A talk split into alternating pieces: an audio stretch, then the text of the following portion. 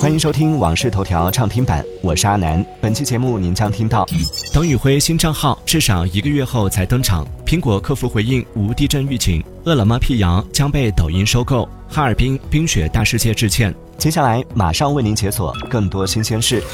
十二月十八号，俞敏洪和董宇辉再次合体，出现在东方甄选直播间。俞敏洪在直播中提到，之后会给董宇辉成立一个独立的工作室，创建新账号。对此，董宇辉表示，新账号创建需要时间，至少要到一个月后。他也不希望在现在这种情况下太快创办新账号。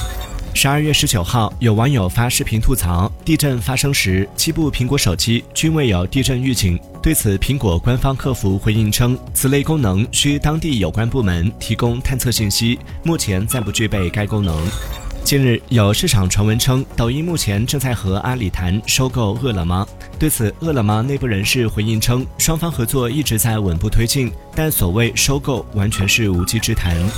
近日，哈尔滨冰雪大世界内有游客由于排队时间过长，无法玩到想玩的热门项目，现场大喊退票。对此，哈尔滨冰雪大世界发文致歉，表示将对服务不周的地方进行深刻反思，并连夜整改。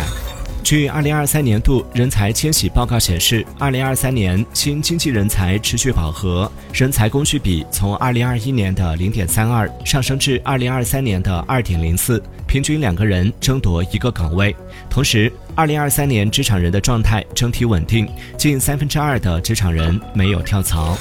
国家发改委通知，自十二月十九号二十四时起，国内汽柴油每吨分别下调四百一十五元和四百元，这也是国内成品油价格连续第六次下调。全国平均来看，九十二号汽油每升下调零点三三元，九十五号汽油和零号柴油每升下调零点三四元。按五十升容量油箱估测，加满一箱九十二号汽油将少花十六点五元。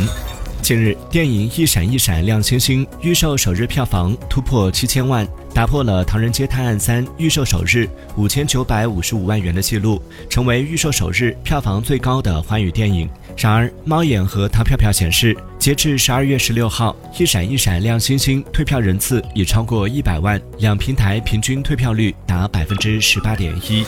近日，高途 CEO 陈向东在直播中回应，高途佳品直播间在线人数从十万人跌至四千人。陈向东表示，用数据的高低来证明是否成功，容易造成一种假象。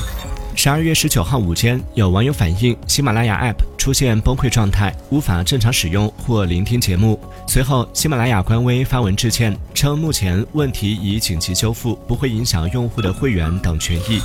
工信部发布的《民用无人驾驶航空器生产管理若干规定》自二零二四年一月一号起施行。规定要求厂家为其生产的民用无人驾驶航空器设置唯一产品识别码。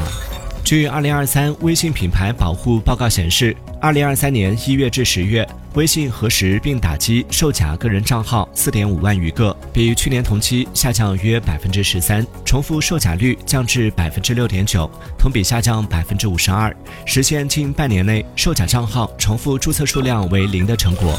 感谢收听《往事头条》畅听版，我是阿南，订阅收藏《往事头条》，听见更多新鲜事。